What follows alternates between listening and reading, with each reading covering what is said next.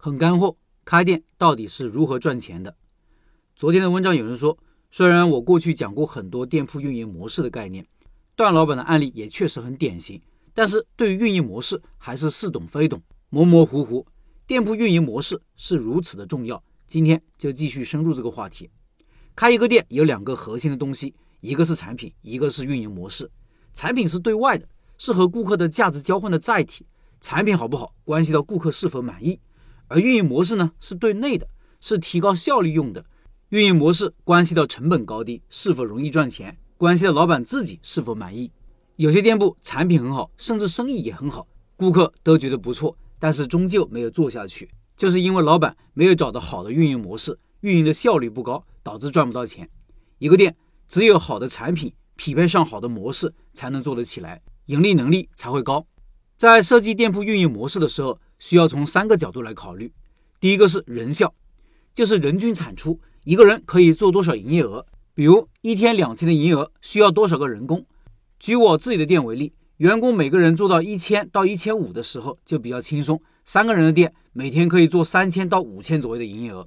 我觉得小店的人效要达到八百以上，否则人工成本就会过高，不好赚钱。我第一家餐厅的人效就很低，记得最高峰时有几天是一万左右的营业额。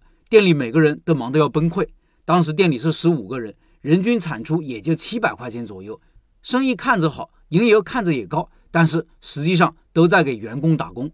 当时人效这么低的原因，主要是产品过多，品类组合没有搭配好。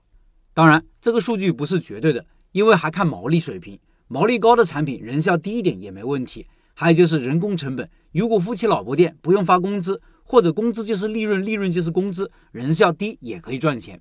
不过这就是辛苦钱了，但是没办法，草根阶层不就这样吗？别人看不上的生意，赚钱比较辛苦的生意，自己拿来干，赚个辛苦钱。不要觉得不公平哦，这就是社会规律。小公司也基本上都是做大公司看不上的小市场才发展起来的。大公司当年小的时候也是走了同样的路线。第三世界的国家也都是接受发达国家转移过来的落后产业，以此赚取微薄利润。第二个是平效。因为实体店要租一个场地来开展业务，一般来说，同一地段店铺面积越大，租金越高，这就涉及到了单位面积的产出，坪效越高越容易赚钱。做大餐饮的老板尤其喜欢用这个概念来梳理业务流程，背后主要是翻台次数的考虑。同一时间段翻台次数越高，营业额就做得越高。为了提高翻台次数，店铺的运营流程要非常的高效，从餐前就要开始设计好，比如推出一个限量菜或者限时特价菜。鼓励顾客在饭点前就来就餐，别人家十二点顾客才开始上座，你这时候第一波客人已经吃完，你的效率就比别人高。点餐上，顾客点单一定要快，不然犹豫半天不知道点啥，就会降低翻台次数。所以菜单一定要设计好，推出必吃菜呀、招牌菜呀等等等等，这些都是为了提高顾客的决策效率。还有就是以前说过的座椅板凳的舒适程度、音乐节奏的快慢等等，这些细节都会影响翻台率。一个小店的运营，很多时候都是细节的运营，尤其是大店，尤其是服务流程长的店，都是精细化运营。这也是为啥我不建议新手一开始就开大店，因为大店的运营难度要大很多。还有一个就是品效，就是平均单个产品带来的营业额。二十个产品每天做两千块，品效就是一百；四十个产品一天做一样的营业额两千，品效就是五十了。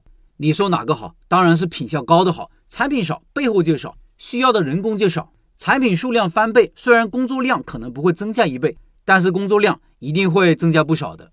我前年店里产品砍掉了一大半，从八九十款产品减少到四五十款，但是营业额并没有减少，这就意味着品效提高了一倍，相应的员工工作量也减少了很多，背后的浪费也会减少。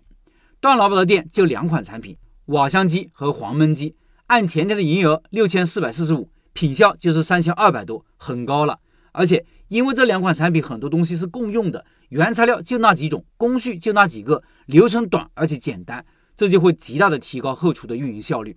总结一下，这三个角度分别是从人工、场地、产品方面来分析的。理解了这三个角度，也就理解了店铺的运营模式问题。最后，瓦香鸡项目计划在三月十一号直播，感兴趣老板进入交流群和段老板直接交流，音频下方有二维码。